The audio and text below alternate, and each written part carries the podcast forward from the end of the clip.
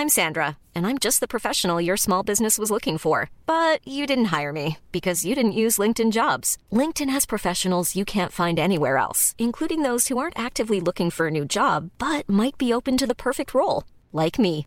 In a given month, over 70% of LinkedIn users don't visit other leading job sites. So if you're not looking on LinkedIn, you'll miss out on great candidates like Sandra. Start hiring professionals like a professional. Post your free job on linkedin.com/people today.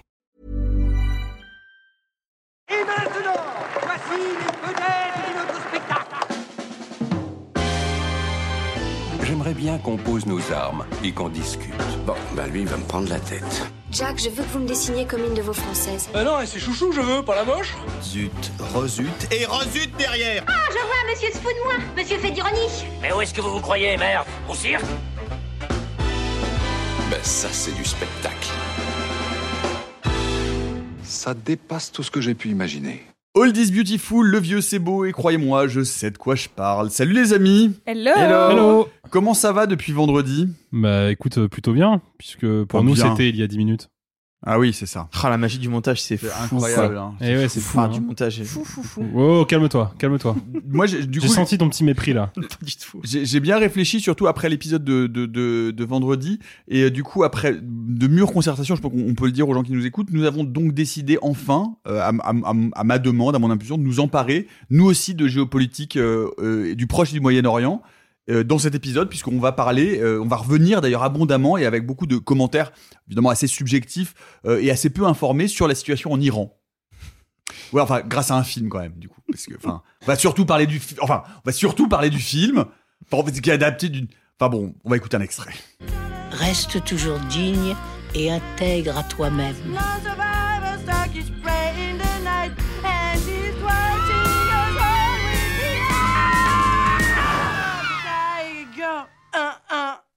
Persepolis de Marjane Satrapi et Vincent Parono avec euh, les voix de Catherine Deneuve et Chiara Mastroianni. Euh, le film ressort en version 4K par Studio Canal. Le film a été prix du jury à Cannes en 2007 et nommé pour l'Oscar du meilleur film d'animation en 2008. Euh, Sophie, c'est le premier long métrage de Marjane Satrapi qu'on connaissait avant, surtout comme scénariste et illustratrice. Bah oui, parce qu'il faut savoir que Persepolis, avant d'être un film, c'est avant tout une euh, bande dessinée qui s'est vendue extrêmement bien, euh, plusieurs millions d'exemplaires, plusieurs traductions euh, dans le monde. C'est déjà de base une, une, œuvre connue, c'est-à-dire qu'elle elle adapte sa, sa propre œuvre et sa propre autobiographie.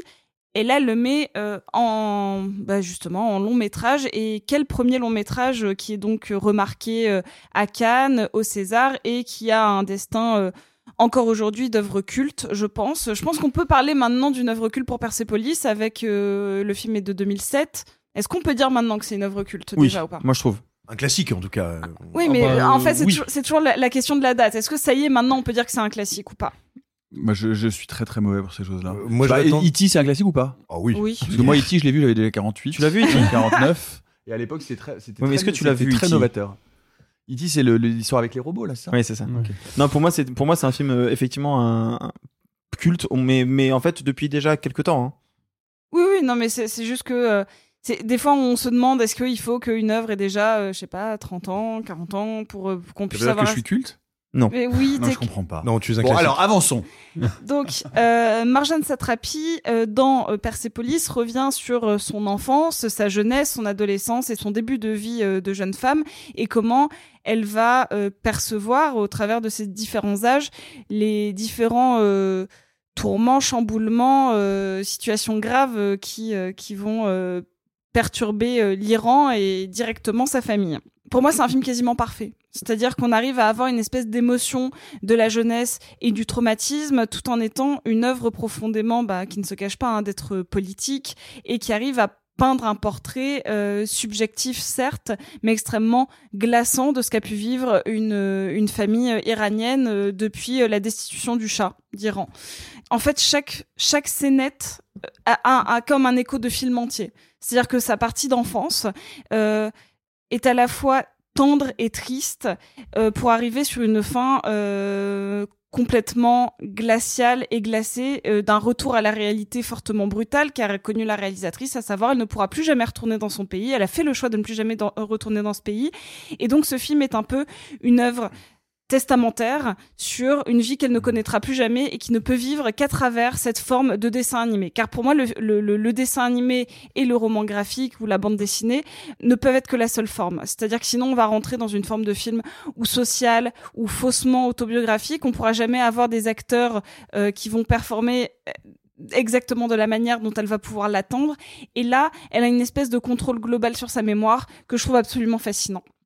C'est c'est intéressant ce que tu dis, Sophie, parce que euh, au- à l'origine du projet, du projet, il y a plein de choses intéressantes dans, dans ce film, notamment. C'est que euh, même s'il y a des passerelles évidentes entre euh, le roman graphique ou la bande dessinée et le cinéma, notamment à travers le, le storyboard, euh, on ne devient pas. C'est pas parce qu'on est, on a fait une super BD qu'on devient une bonne réalisatrice. Or, Mm. Persepolis, c'est aussi l'émergence d'une vraie réalisatrice et qui va d'ailleurs euh, quitter ensuite l'animation pour aller vers du cinéma euh, le live action. Même quitter la BD, hein. Pardon, excusez-moi, mais à partir du moment où elle réalise Persepolis, euh, sa dernière BD, c'est en 2004, elle en fera plus. Oui. Euh, c'est vrai qu'elle se consacre complètement euh, au cinéma. Elle a un peu travaillé aussi euh, de- de- avec le milieu musical pour de la création de pochettes d'albums ou autres. Mais euh, son dernier long métrage, c'est en 2019, c'est Radioactif, c'est un portrait de Marie Curie. Mais je trouve que c'est quelqu'un qui a déjà une forte animation, euh, une, une forte imagination et une volonté de s'extirper aussi. Une fois qu'elle a fait Persepolis, pour moi, elle revient plus jamais sur euh, cette part autobiographique.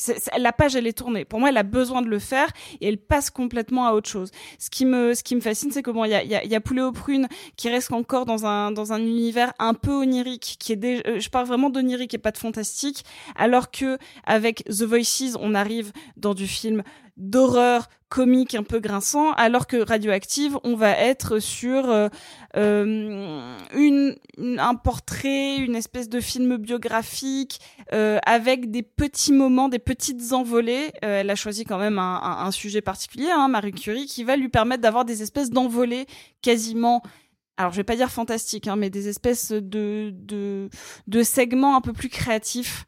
Et je trouve que c'est super intéressant comme parcours de réalisatrice parce que on sent qu'elle s'extirpe et que de film en film, euh, à la fois elle se cherche encore et en même temps elle s'affirme comme quelqu'un qui va vers le genre, vers le fantastique, vers une décorrélation de la réalité. Et ça, je trouve que c'est hyper intéressant, même dans Radioactive, parce que il y a cette espèce de clivage entre les deux.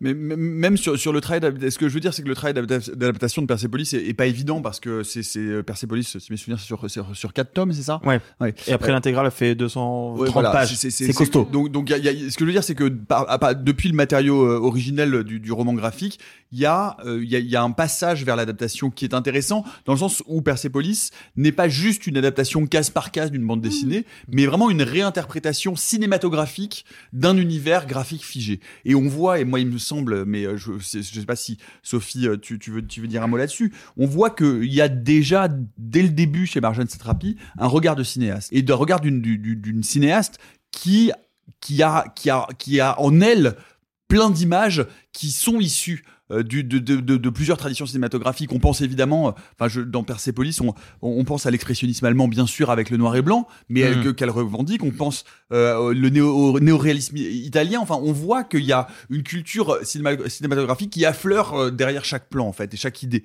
Évidemment, et je pense que ce qu'il y a de plus cinématographique, pour reprendre euh, un petit peu ton- ta pensée, pour moi, c'est sa direction d'actrice, en fait, qui est, euh, qui est immensément.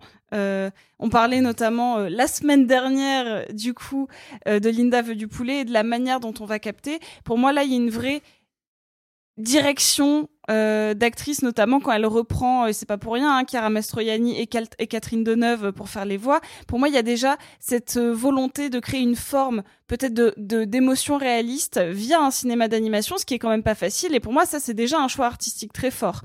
Euh, Il y a aussi le placement, parce que c'est vraiment, on va dire, la grande distinction entre la bande dessinée et le film, c'est l'animation, mais c'est aussi tout le travail sonore parce que euh, c'est bien la, le seul chose, la chose qu'il n'y a pas, parce qu'il peut y avoir du mouvement, il peut y avoir du cadrage dans la bande dessinée, mais par contre tout ce qui est euh, bah, choix de bande son et euh, direction euh, des comédiens ou comédiennes de doublage, ça c'est super intéressant. Euh, moi je pense que notamment toutes les scènes euh, où c'est euh, Daniel Darieux qui interprète sa grand-mère, elle va savoir mélanger des cases qui seraient euh, des cases uniquement de transition, je pense à des cases de fleurs qui tombent, avec la superposition de la voix qui est déjà un choix euh, narratif propre au cinéma. Et, et pour moi, c'est pour ça qu'on a déjà une forme d'évolution très marquée vers son travail de réalisatrice par la suite. Arthur? Après, ce qui est intéressant, c'est que quand on regarde euh, Persepolis, en tout cas, au moins le premier tome, euh, elle se prédestinait pas forcément à faire de la BD, Marjane Satrapi. Et ça se voit dans ses dessins. Euh, elle a un dessin qui est c'est pas du tout méchant ce que je dis, hein, mais un peu simpliste. C'est pas sympa quand même, oh là là, Arthur. pardon, pardon. il est méchant encore. Il est, il est- il est- puis, épisode après épisode, il s'aigrit. Je trouve qu'il est. de- depuis Scorsese, il est, il est mal. Il dégage une énergie négative. Je suis pas bien, moi. Non Vas-y, mais, continue. non, mais tu vois ce que je veux dire, ce côté un peu, euh, on va pas montrer les détails, on va pas, euh, c'est en noir et blanc. euh, et en fait, ce qui est intéressant, c'est qu'à la, la manière qu'a euh, Satrapi de raconter, en tout cas dans la BD, euh, son récit, euh, ça va être avec justement des cases qui vont euh, faire des sauts dans l'intrigue. Enfin, elle va pas faire un plan puis un autre, comme on peut avoir des BD qui sont vraiment très cinématographiques. C'est pas le cas de Persepolis. Persepolis, il y a un côté un peu presque brouillon. C'est assez joli en fait de lire ça parce qu'on on sent que c'est en fait, elle veut raconter tellement son, histoire, ça lui tient tellement à cœur que en fait, euh, bah, bah, dans quel contexte on, on met en scène tel personnage, c'est pas forcément ce qui va l'intéresser le plus. Ce qui est fort, c'est comment elle transforme cette BD qui ne se prédestine pas à être aussi cinématographique que d'autres BD en un objet purement cinématographique et pour le coup où chaque plan est pensé. Hyper référencé. Où il y a un, un travail sur les, les, les fonds les décors euh, à moitié en, en pointillé enfin avec une- un travail de texture qui est fou pour le coup. Et c'est hyper, hyper intéressant de voir comment elle est passée d'un à l'autre mais en mais en assez peu de temps parce que le dernier tome de, de Persepolis si je me trompe pas sort en 2003 le film sort en 2007 Enfin, c'est, c'est, c'est assez fou. Le travail de réécriture aussi, parce que comme on l'a dit, c'est quand même costaud, quatre tomes. De, de réussir à réduire cette matière-là en un film d'une heure et demie, ça veut dire réécrire aussi, ça veut dire repenser tout le médium. Enfin, non, non, c'est, c'est un, c'est un sacré geste hein, de vouloir réadapter une BD autobiographique. Et d'ailleurs, je suis pas sûr qu'il y avait eu avant celui-là beaucoup d'autobiographies dessinées. En animation, je veux dire. Je Ah, suis pas sûr qu'il y en ait eu beaucoup. On est tous, alors, tu sais, ce, ce moment où on réfléchit, tu sais, on a les yeux qui se lèvent un peu en Tu vois ce que je veux disant, dire C'est un euh, genre que maintenant on a un peu plus, on a de plus en plus d'exemples du, du genre, mais en fait je me dis en 2007 je suis pas sûr qu'il y en ait eu En tout cas, ça a été un jalon, euh, ça c'est sûr. Bah ouais.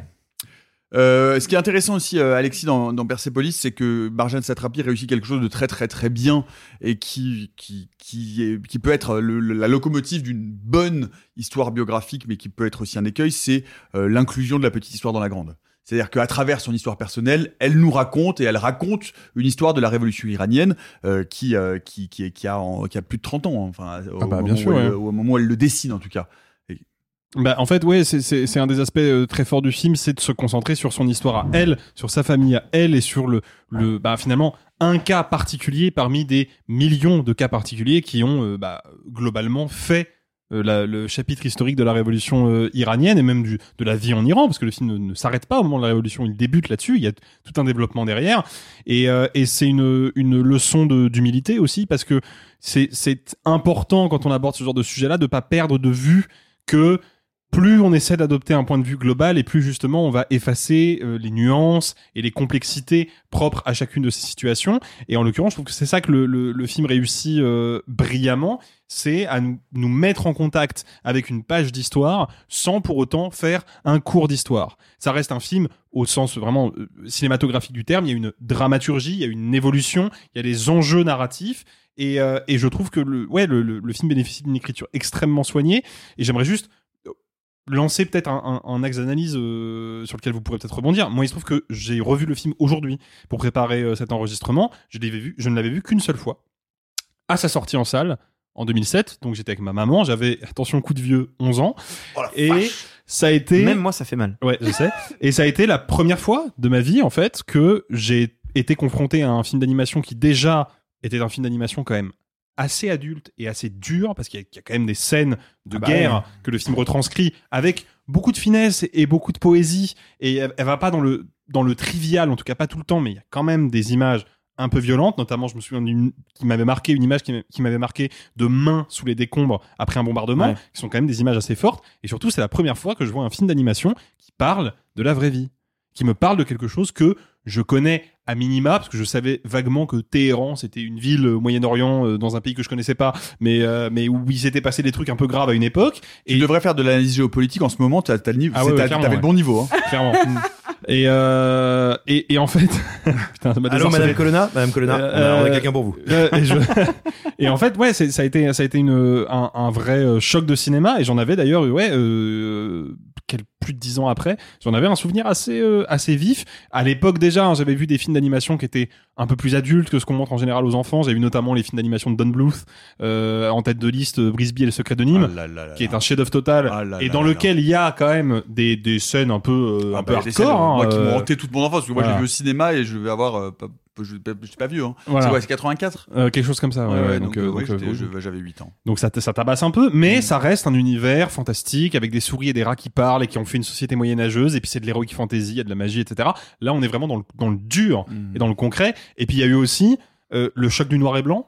Et, et en fait, c'est ça aussi, je pense, qui a fait la, la renommée et la longévité euh, euh, de, de Persepolis.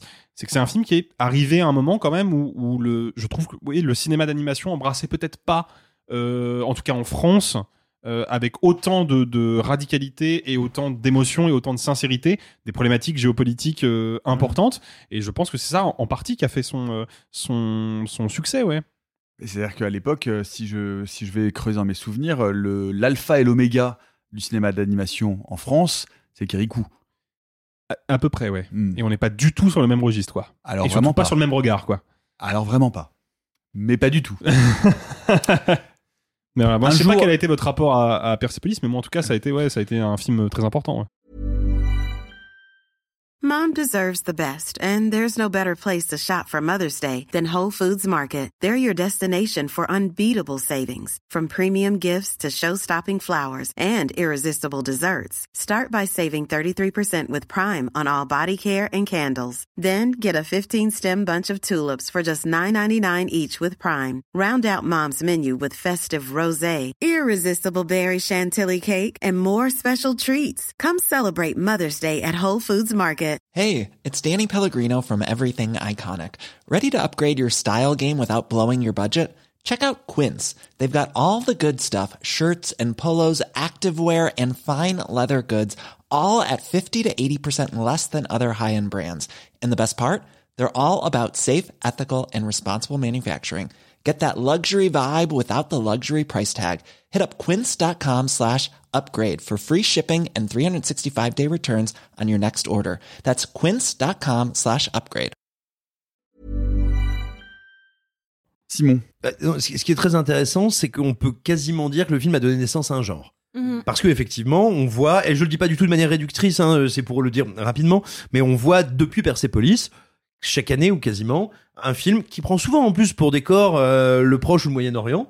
Euh, on voit des films qui sont produits effectivement et qui racontent des parcours de vie, des biographies, qui sont parfois, on va dire, du journalisme adapté. C'est pas toujours le parcours de, de la réalisatrice ou du réalisateur, mais ça a donné naissance à un genre, effectivement, à une manière d'apporter à un public occidental, sinon français, certains sujets qui d'habitude sont dévolus au documentaire et, et qui peuvent être perçus comme euh, éloignés, arides, bref, avec lesquels il n'est pas toujours facile de, de faire un mi-ami avec les producteurs parce que bah, ça coûte cher. Enfin, je veux dire, faire un, faire un film comme Persepolis en live, ça coûterait extrêmement cher, Mm. bien plus cher qu'en animation. Et sur le papier, c'était pas gagné d'y intéresser le grand public, malgré le succès de la bande dessinée, malgré sa renommée.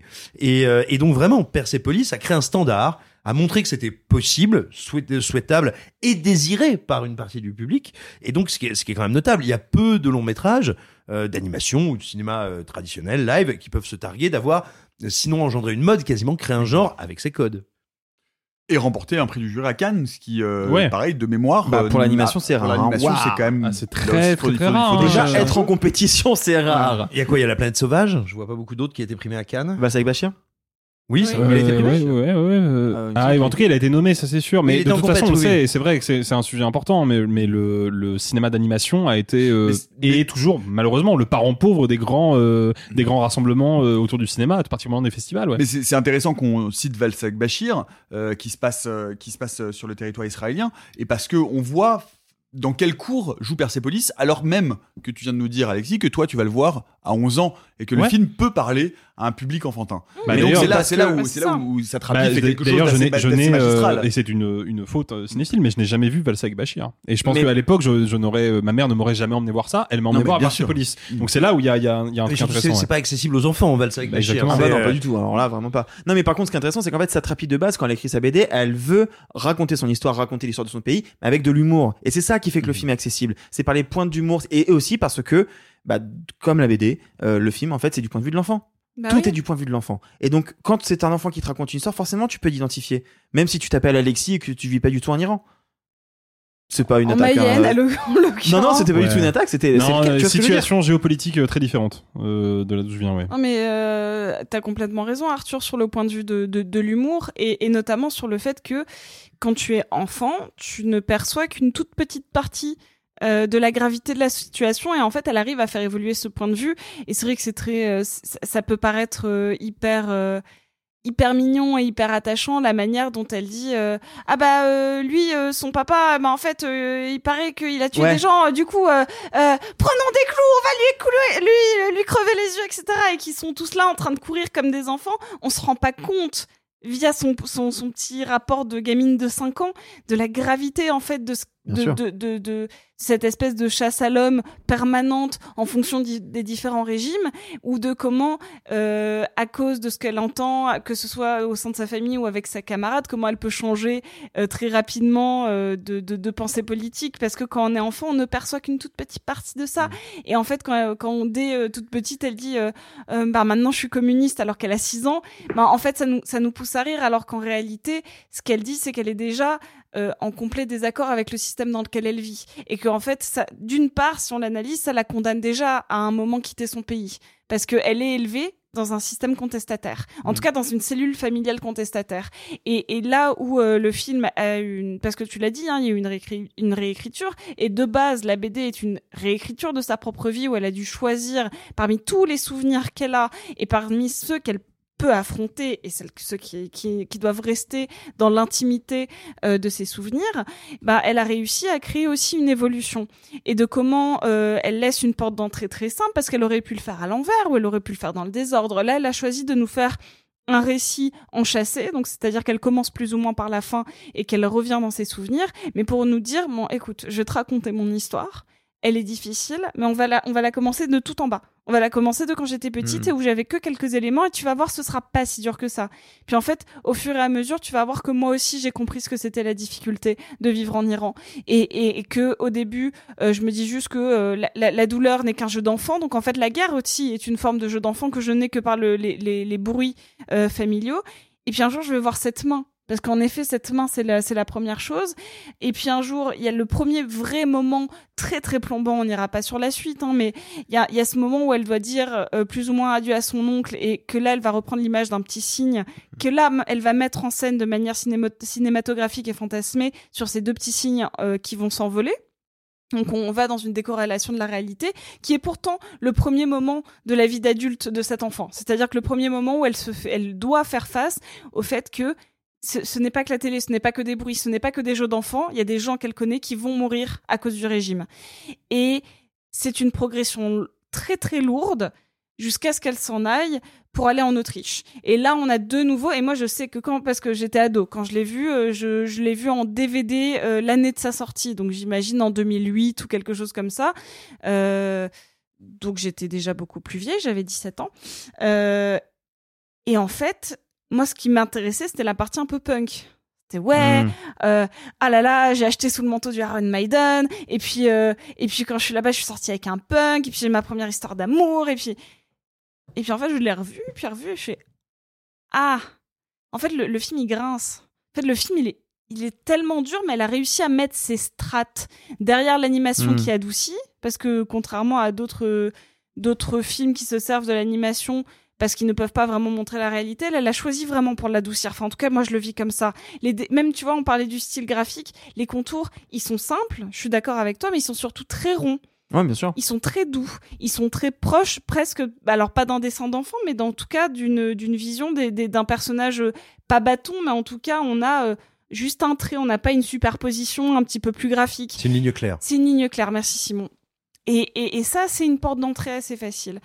Et, euh, et je, je pense qu'on parlera un petit peu de, de l'après, de qu'est-ce qu'elle dit en clôturant ce film, et euh, j'aurai une anecdote là-dessus. euh. Mais juste pour aller dans la continuité de ce que dit Sophie, parce que c'est hyper intéressant, effectivement, c'est un film accessible aux enfants. Mais en même temps, vu le contexte et vu ce qu'elle raconte, c'est un film aussi destiné aux adultes. Et moi, il y a un truc que je voulais raconter, parce que je l'ai eu quand, à la sortie du Radioactive en 2019, je l'ai eu en vidéoclub sur Comini. Et donc, hors micro, on a beaucoup parlé de, des films qu'elle aimait, ses inspirations. Et elle m'a parlé des films qui l'ont inspiré sur Persepolis. Mais en fait, c'est un film qui est rempli de références. Elle explique que l'idée de faire la voix off, ça vient des affranchis. Elle explique que toute la scène avec l'oncle, ça vient euh, de la nuit du chasseur. Il y a tout un travail sur les ombres que je crois que ça, elle a raconté, la soif du mal, je crois d'Orson Welles. Enfin, c'est-à-dire qu'en plus, donc il y a, on peut regarder en tant qu'enfant, en tant qu'adulte intéressé par l'histoire, par l'animation, ou juste en tant que cinéphile. Pour un premier film basé sur une autobiographie BD, c'est quand même un geste incroyable. Absolument. Et puis, et puis, elle nous parle pas seulement de qu'est-ce que c'est le régime des Mollahs, qu'est-ce que c'est euh, l'après-révolution iranienne et en quoi ce régime est euh, terrible à, à bien des égards. Euh, c'est le témoignage de ce que c'est qu'un exil. Quand est-ce que ça commence un parcours d'exil? C'est pas si fréquent dans le cinéma. Euh, alors on, on caricature souvent le cinéma français européen comme euh, très branché cinéma social machin nan, nan. c'est déjà un cliché c'est pas tout à fait vrai. Et surtout c'est pas la même chose d'adresser la question euh, de tiens comment ça se passe en France euh, avec des gens d'origine diverses etc c'est pas la même chose que de raconter comment on en, en vient on en vient à un exil. C'est un parcours qui est long c'est un parcours qui est déchirant. Et, euh, et puis voilà aujourd'hui quand on voit euh, l'actualité absolument charmante qui nous tend les bras euh, dès qu'on allume un écran ou qu'on qu'on qu'on commence à écouter la Ah radio. non, dis donc, on va- on n'a pas commencé, hein. non, mais c'est- super Monsieur important. De- s'il vous plaît, calmez-vous. C'est sur- euh, super important de continuer à, à regarder le film et à se rappeler que l'exil, c'est ça, en fait. C'est ce déchirement-là, c'est ces bagages-là. Et, euh, et voilà, c'est ce qui en fait aussi une œuvre aussi singulière et aussi forte, quoi. Oui, il y, a- il y a une scène, euh, toutes deux répliques qui sont euh, qui sont terribles parce que quand ils choisissent d'envoyer leur fille unique à l'étranger, parce que la mère dit mais euh, mais peut-être et c'est relativement au tout début, hein, c'est juste après le le bah, le, le changement de régime, euh, au moment où on, où- où on recommence à imposer le voile, notamment qui est un grand sujet dans le film, Mm. et, euh, et que la mère dit bah nos voisins ils sont partis, peut-être qu'on devrait partir aussi, et que le père dit bah tu veux devenir femme de ménage et moi chauffeur de taxi. Et ils disent bah en fait si nous on envoie notre enfant, enfin la, su- la suite du film c'est bah si on envoie notre fille faire des études, elle elle aura pas ce bouleversement que nous on sera obligé d'avoir si on si on change de pays et c'est vraiment euh, c'est un parcours sacrificiel très très fort pour cette famille euh, dans, dans dans la construction euh, narrative. euh, C'est c'est enfin, voilà. Et, et c'est quoi la postérité du coup, Sophie, de ce Persepolis Bah, moi aussi, j'ai eu la chance euh, bah, de travailler sur Radioactive en tant qu'attaché de presse, et donc j'ai eu la chance de rencontrer très brièvement Marjane Satrapi. Et j'étais très impressionnée par, par cette dame. Vraiment, elle, elle dégage quelque chose qui est que elle est, elle est plus forte que tout. Je, je crois que j'ai rarement été juste aussi impressionnée d'être avec quelqu'un dans une pièce. Je sais, je sais même pas l'expliquer. Hein. Je sais pas si c'est parce que j'avais vu Persepolis ou quoi, mais je, je l'ai vue et c'est une grande dame. Enfin, voilà, tu la vois, tu dis ok. Genre, Elle impose. Elle impose. Voilà, c'est c'est la. Et euh, je me dis ok, je fais la journée, euh, je fais la journée presse et tout. Je me dis ok, avant de partir, faut que je lui dise, faut que je lui dise que j'adore Voices, parce que j'aurais plus jamais l'occasion de lui dire que j'adore Voices. Et donc je vais la voir et je lui dis ah au fait, euh, enfin je suis pas, je suis assez timide et euh, je vais la voir et je fais ah au fait, euh, je voulais juste vous dire. Et je sens dans son regard qu'elle a un peu ce truc de ah putain, elle va encore me parler de Persepolis. Je le vois dans ses yeux. Hein. Et je lui dis euh, en fait, j'adore Voices. C'est vraiment un film que, que j'aime regarder assez régulièrement. Et elle m'a fait un câlin.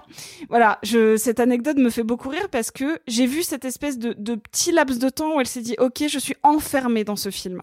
Ce film, c'est euh, mon œuvre. Dans Persepolis, tu veux Dans dire. Persepolis. Ce, ce film, c'est mon œuvre somme. Euh, tout le monde me connaît entre guillemets que pour ça. Et c'est vrai, hein, c'est la réalité des cas. hein. Quand on dit Marjane Satrapi, on pense à Persepolis encore maintenant.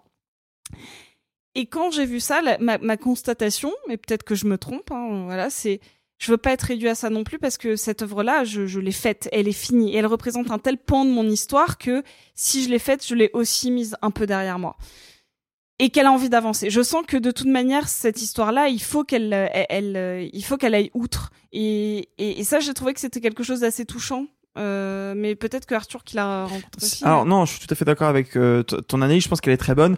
Juste, elle participe quand même beaucoup à la promotion de, enfin beaucoup, on s'entend. Elle participe à la promotion de la ressortie 4K de Persepolis. Elle, elle dans Ah. beaucoup des bonus du, du, du Blu-ray, elle redonne des entretiens. Ah, ça reste son film, hein, Bien euh, sûr, bien sûr, mais pour dire, c'est pas non plus un rejet total. Ah mais j'ai pas dit que c'était un rejet. Mais là on était notamment sur la projo de radio, enfin sur la promotion de Radioactive, et je pense qu'elle Ouais, en ouais, a sûr. marre à chaque fois qu'elle a une sortie d'un nouveau film. Qu'on lui les- rappelle à chaque fois. Mais ça c'est le cas de beaucoup d'auteurs. Hein. Je sûr. pense que euh, Gondry il en a marre qu'on lui parle d'Eternal Sunshine. Au bout d'un moment ça fait 20 ans. Enfin, ça fait 20 ans qu'il l'a fait quoi. Ouais. Et, et, et là, j'ai juste senti quand je lui dis Voices, bah, juste que. Mais j'ai fait d'autres choses et les gens peuvent me connaître aussi pour autre chose et que je ne peux pas être uniquement rattachée à, mon, à mon passé dramatique. Et ça veut pas dire qu'elle renie l'œuvre du tout. Hein, je pense qu'elle en est très fière. Hein. Mais, mais voilà. Et quand je vois la fin, la, fin de Persepolis, je me dis juste, ok, en, en finissant le film sur cette scène-là, elle dit qu'elle doit exister aussi en étant autre chose et ce qu'elle a choisi d'être, c'est non pas que une personne qui fait de la bande dessinée, mais c'est aussi d'être une réalisatrice. Et ça, je trouve ça hyper fort, tout simplement.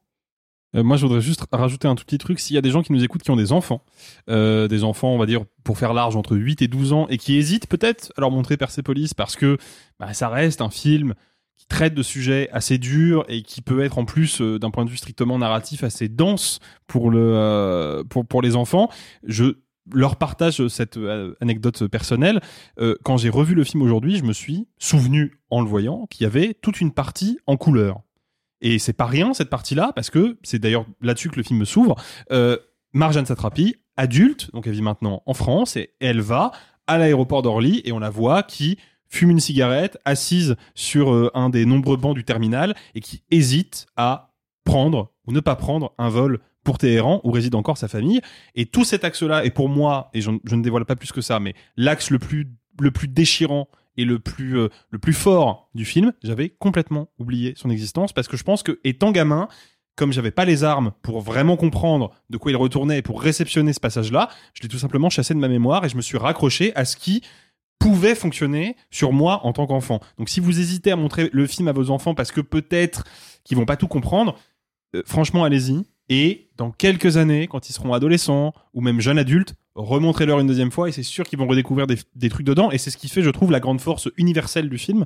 C'est que c'est un film qu'on peut revoir à plusieurs âges, comme on l'a dit, parce que en fonction de l'âge qu'on a, en fonction de nos convictions, en fonction de notre, notre état d'esprit du moment, on va pas le réceptionner de la même manière. Et c'est euh, encore une fois l'une des très grandes qualités de ce, de ce très beau film. Et pour, euh, pour conclure peut-être sur la, sur la carrière de Marjane Satrapi, Satrapi Sophie, elle, elle tente une autre adaptation juste après avec Poulet aux prunes, mais en live action Mhm. cette fois-ci.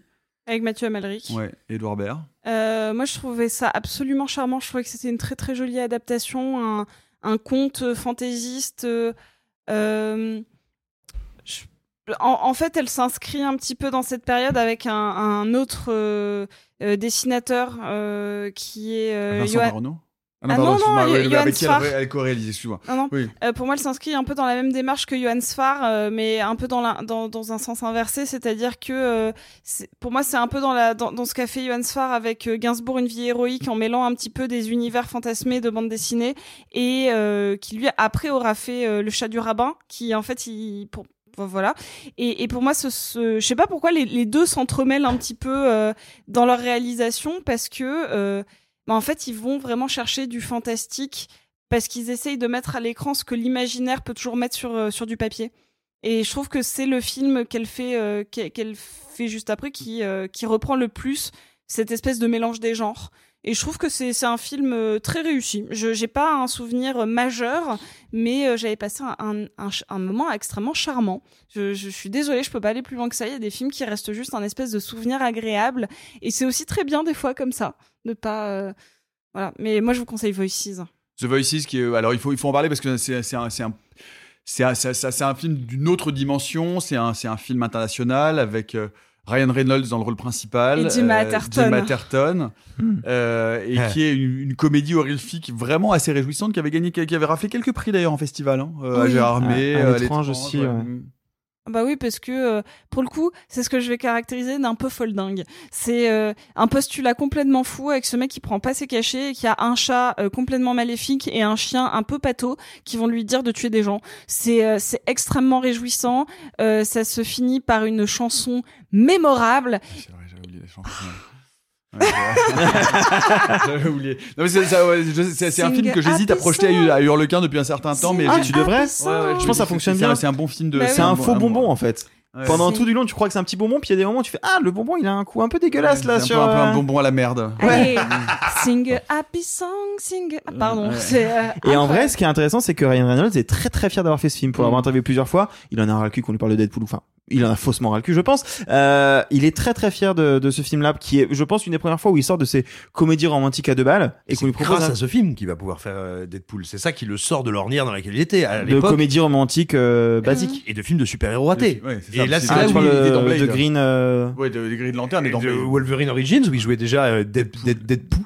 Euh. Deadpool 2, Deadproot, mais- c'est exactement. Mais c'est là où il va trouver, pour le coup, pour la première fois, son espèce de jeu de débile léger méta, hein, euh, clairement. Qui est pas encore insupportable. Bah, il faut, il faut- Non, mais il faut ah, noter parce que depuis ouais. ça l'est, mais ça l'est pas encore à ce moment-là. ah, Ouais. Après Free Guy, il va falloir faire attention, ça commence à devenir un peu épais. Ouais. Une tiny Ah, une tiny schlucken. Ah, est-ce que je peux dire un tout petit dernier mot parce qu'il me tient Euh, J'aimerais bien vous entendre aussi s'il y a un truc qui vous a particulièrement marqué en fonction de l'âge auquel vous l'avez vu le, le- le film, s'il y a un, un instant, un souvenir de scène. Euh, il y a, il y a- je retiens rarement des phrases ou des, des petits moments très particuliers dans les films, c'est plutôt encore une fois des, des ambiances ou quoi que ce soit. Toute ma vie, je me souviendrai du personnage euh, de la grand-mère, je- doublé par Daniel Darieux, qui dit qu'elle met euh, des fleurs de jasmin dans son soutien-gorge pour que ses seins sentent bon et que pour avoir des seins ronds, elle les trempe tous les soirs dans un bol d'eau glacée. Parce que ces détails ne s'inventent pas. Et en fait, c'est le seul moment où je me suis dit, ça, c'est la voix du- de quelqu'un qui l'a vécu. C'est, c'est- en fait, c'est tout bête, mais quand je l'ai vu, ça, ça me- et je, j'arrive pas à l'oublier. Et à chaque fois que je repense à cette scène, ça m'émeut beaucoup.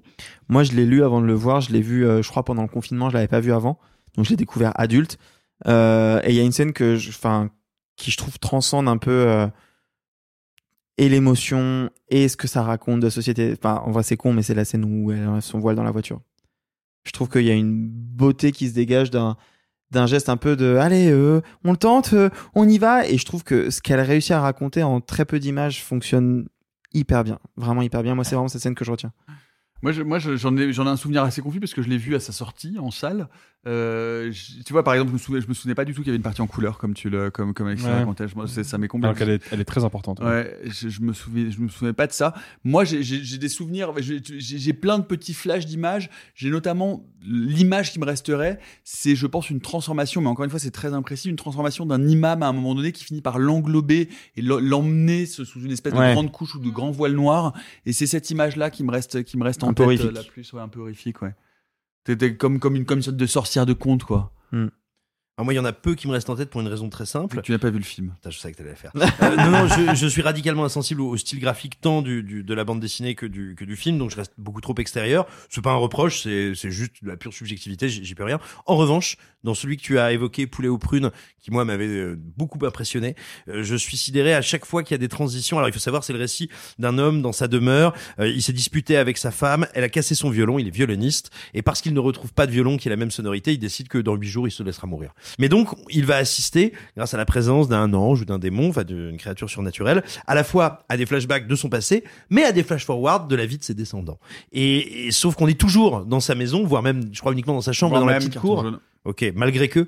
Euh, donc euh, dans sa chambre et un petit peu dans, dans le petit patio euh, sur lequel donne, donne cette chambre. Et donc quand on va se promener dans la temporalité, eh ben on a toujours des jeux d'éclairage, de scénographie qui sont issus de la théâtralité. Et en gros là pour le coup, il y a comme c'est aussi une bande dessinée de, de, de Satrapi, il y a un travail d'adaptation que je trouve encore plus sidérant euh, que dans que dans Persepolis où il y a déjà beaucoup de boulot mais parce que on passe au live et on arrive quand même à garder du mouvement on arrive quand même à, à conserver parce qu'elle essaye pas elle elle ne lutte pas contre le côté un peu figé que, peut, que peuvent avoir les cases.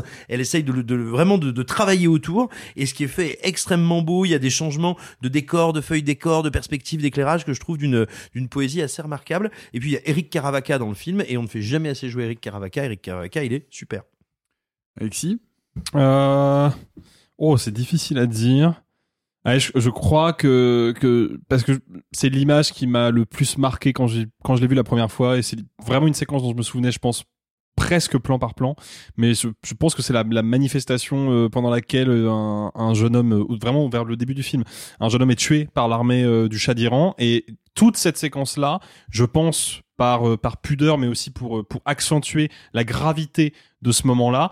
Toute la séquence, les, les personnages n'ont pas de n'ont pas de visage, ce ne sont que des silhouettes noires qui se décollent à peine du fond, et je trouve que ça donne un côté euh, extrêmement funeste à ce à ce geste-là, euh, qui est malheureusement dans notre monde un geste assez banal. Et, euh, et ouais, c'est ce- cette séquence-là que qui m'a le, le plus euh, impressionné, je pense. Arthur, un dernier mot. Ouais, je voulais juste conclure sur le, parce qu'on, j'ai dit tout à l'heure quelque chose qui est pas exact. Euh, j'ai dit qu'elle a totalement arrêté sa, sa carrière dans la bande dessinée en 2004 euh, quand elle attaque le film. C'est pas tout à fait vrai. Elle vient de sortir un livre. Euh, je voulais vous en parler parce que je l'ai pas encore euh, lu, hein, mais donc je peux pas vous en parler dans le détail. Mais c'est euh, un livre qui s'appelle euh, Femme, vie, liberté, qui est un, un, un recueil où elle a quoi? Non, c'est aux éditions des arènes, j'aurais le savoir. Ouais, ouais, c'est euh, classe exactement. Ouais, c'est ça, c'est aux Mm, éditions mm, des Iconoclastes. mm. C'est un recueil où elle va réunir euh, trois historiens et 17 dessinateurs et dessinatrices, dont Johan Sfar, Coco, Lewis Trondheim et Catel notamment, euh, où chacun va raconter et, et donner sa version de ce qui a suivi le meurtre de Marsa Amini en le 7 septembre 2022, qui était cette euh, kurde iranienne qui a été arrêtée par la police des mœurs parce qu'elle ne portait pas bien son voile et qui a été tuée sous les coups de la police. Donc euh, c'est pas c'est pas euh, Satrapi qui dessine, euh, mais c'est quand même elle Mm. qui dirige le recueil. Et donc quand je dis qu'elle a quitté le monde de l'édition, c'est pas tout à fait vrai. Elle, ça s'est sorti il y a vraiment, je crois, euh, Il y a 15 jours. Ouais, il y a un mois max. Donc voilà. Et sinon, vous pouvez revoir Persepolis de Marjane Satrapi et Vincent Paronneau avec Catherine Deneuve, euh, Chiara Mastroianni et Daniel Darieux, puisque euh, le studio Canal en ressort une version restaurée 4K. Et puis, vous pourrez nous dire, euh, à l'occasion de cette revoyure, si vous êtes plutôt Persepolis sur grand écran ou Percé point noir sur petit miroir.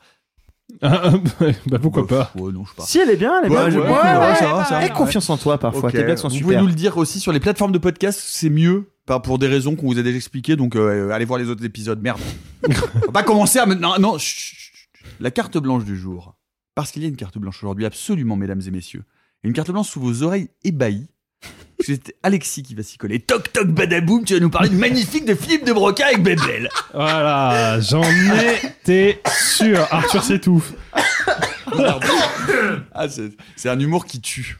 Ouais, donc le magnifique de Philippe de Broca, grand cinéaste, très grand cinéaste français. Si vous n'avez pas vu les films de Philippe de Broca, je vous les conseille, tout particulièrement le Bossu que je tiens pour être un chef-d'œuvre du film de KPDP.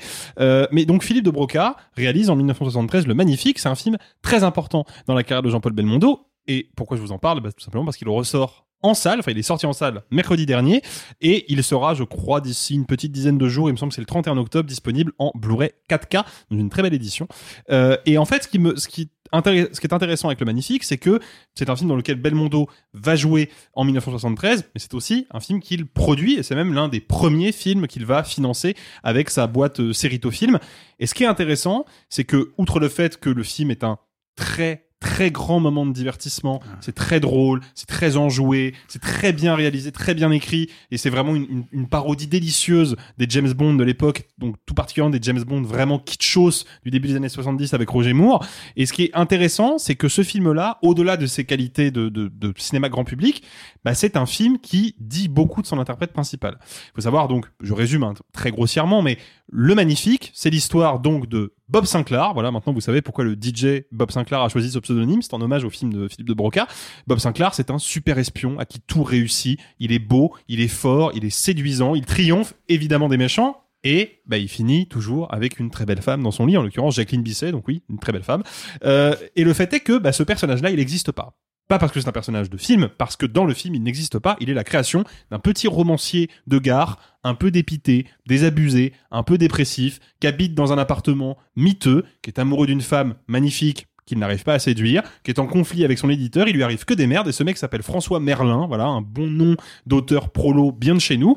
Il est aussi joué par Jean-Paul Belmondo. Faut, faut savoir, enfin surtout faut rappeler que Jean-Paul Belmondo, il a explosé au cinéma après des débuts sur les planches du conservatoire, il a explosé avec le cinéma d'avant-garde français des années 60, la nouvelle vague évidemment, Jean-Luc Godard, François Truffaut, Claude Chabrol, mais aussi des cinéastes qui sont pas vraiment de la nouvelle vague, mais un peu quand même, et notamment Jean-Pierre Melville. Et en fait, ce qui se passe, c'est que bah, Belmondo, il va petit à petit s'intéresser notamment avec L'homme de Rio, autre grand film Ah de là Philippe là, de moi, c'est Broca. mon favori. Voilà. L'homme de Rio, c'est une merveille. Ouais, c'est un film super. Incroyable. Et bah, L'homme de Rio, c'est le moment où Jean-Paul Belmondo va commencer un peu à s'intéresser au cinéma grand public, puis va commencer un peu à faire les casse-coups sur les plateaux, il va se découvrir une nouvelle personnalité d'acteur, sauf que cette personnalité va prendre de plus en plus de place. Et Le Magnifique est pour moi un film qui fait une prémonition, entre guillemets, alors je sais pas si ça a été conscient ou inconscient à l'époque, mais qui va vraiment anticiper ce qu'est ce qu'est la carrière de Belmondo et ce qu'elle va devenir. Pourquoi? Parce que si on résume l'histoire vite fait comme je l'ai fait, bah on comprend que c'est un auteur raté qui a fantasmé un alter ego surpuissant pour oublier qu'il est un peu raté et qui, sans trop en dévoiler, au bout d'un moment va commencer à prendre ses distances avec cet alter ego pour essayer tant bien que mal de s'assumer comme il est, lui, à savoir un être humain normal. Bah, c'est un peu la même chose qui est arrivé à Belmondo, parce que Belmondo, il commence dans le cinéma d'avant-garde, puis il va dans le cinéma de divertissement, il fait le magnifique. En 74, il produit un autre film réalisé par un autre cinéaste d'avant-garde, Alain Resnais. Film s'appelle Stavisky et ce sera un gros plantage au box-office. Et ben l'année d'encore après, Belmondo va, produire Peur sur la ville d'Henri Verneuil, qui va définitivement l'installer pendant 12 ans comme la superstar du cinéma d'action français et il ne fera quasiment plus que ça. Bah, en fait, c'est ça que nous dit le magnifique. Un homme qui a une identité propre et qui, à un moment, va s'inventer un alter ego. Belmondo est devenu Bébel, c'est Bébel son alter ego, parce que, eh bah, il y a quelque chose qui coince. Et en l'occurrence, qu'est-ce qui coince? Bah, Belmondo, en allant vers le cinéma de divertissement, il s'est un peu fâché avec la critique, qui va pas manquer de dégommer la plupart des films dans lesquels il tourne à cette époque-là. Alors, il y en a des très bons. Hein. Peur sur la ville, c'est un chef-d'œuvre. Mm. Il y en a des très mauvais. Si vous n'avez pas vu l'As des As, ne voyez pas l'As des As. Euh, voilà. Mais le truc, c'est que euh, bah, Belmondo, il va vivre ça, et surtout, il va aller au bout du processus, puisqu'il va vivre, en fait, ce que vit le personnage de Merlin. Il va commencer à se désintéresser de son alter ego, à essayer de revenir en arrière et renouer avec ses identités, euh, son identité originale. Euh, puisque bah en 87 il va faire un très mauvais polar mais que je vous conseille un peu parce qu'il est très rigolo à regarder qui s'appelle Le Solitaire de Jacques Deray qui est vraiment vraiment pas bien. Le Solitaire ne va pas très bien marcher. L'année suivante toujours produit par sa boîte Séritofilm il va faire Itinéraire d'un enfant gâté de Claude Lelouch retour au cinéma d'auteur et retour gagnant puisqu'il repart avec un César du meilleur du meilleur acteur que d'ailleurs il a refusé pour l'anecdote. Et, euh, en fait bah c'est ça que nous dit le magnifique. 15 ans avant, le Magnifique nous dit ce que va être la carrière de Belmondo, euh, à savoir un détour vers une forme de cinéma, certes grand public, mais qui le coupe quand même un peu de ses talents d'acteur et de sa personnalité d'acteur originel, parce que je l'ai dit, c'est un homme de théâtre, Belmondo, il vient du conservatoire, et puis qui va progressivement revenir vers un certain cinéma d'auteur dans la fin de sa carrière. Donc voilà, si vous avez envie de voir un très bon film de divertissement français dans, dans les meilleures conditions possibles, parce qu'il est disponible dans quelques salles en France et bientôt en Blu-ray 4K, et qui en plus est un film bourré de second degré avec des niveaux de lecture vraiment multiples et passionnants, bah, je vous conseille vivement de voir Le Magnifique. Surtout si vous pouvez aller le voir en salle, profitez-en. Arthur. Désolé, j'ai une petite parenthèse qui n'est peut-être pas très radiophonique, mais j'ai un cadeau pour toi, Alexis.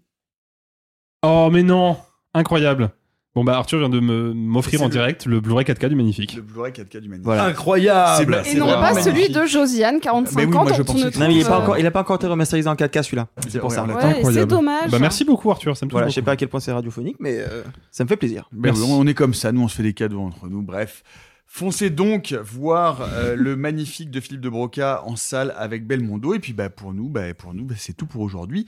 On se retrouve vendredi matin. Et oui, et oui, parce que maintenant on se retrouve le matin, tout à fait paf comme ça au réveil dans les oreilles. Oh, dans les oreilles, ça va. Oui. Tant que c'est dans les oreilles. Il sera question euh, d'élection présidentielle, de clip de Mylène Farmer et du conflit israélo-palestinien, parce que je sais que.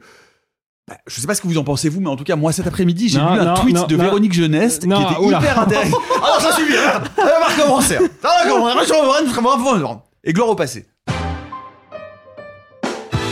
Messieurs, il n'est de bonne société qui ne se quitte.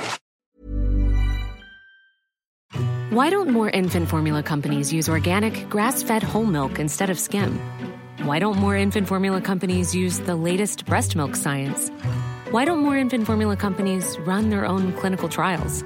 Why don't more infant formula companies use more of the proteins found in breast milk? Why don't more infant formula companies have their own factories instead of outsourcing their manufacturing? We wondered the same thing. So we made ByHeart, a better formula for formula. Learn more at byheart.com.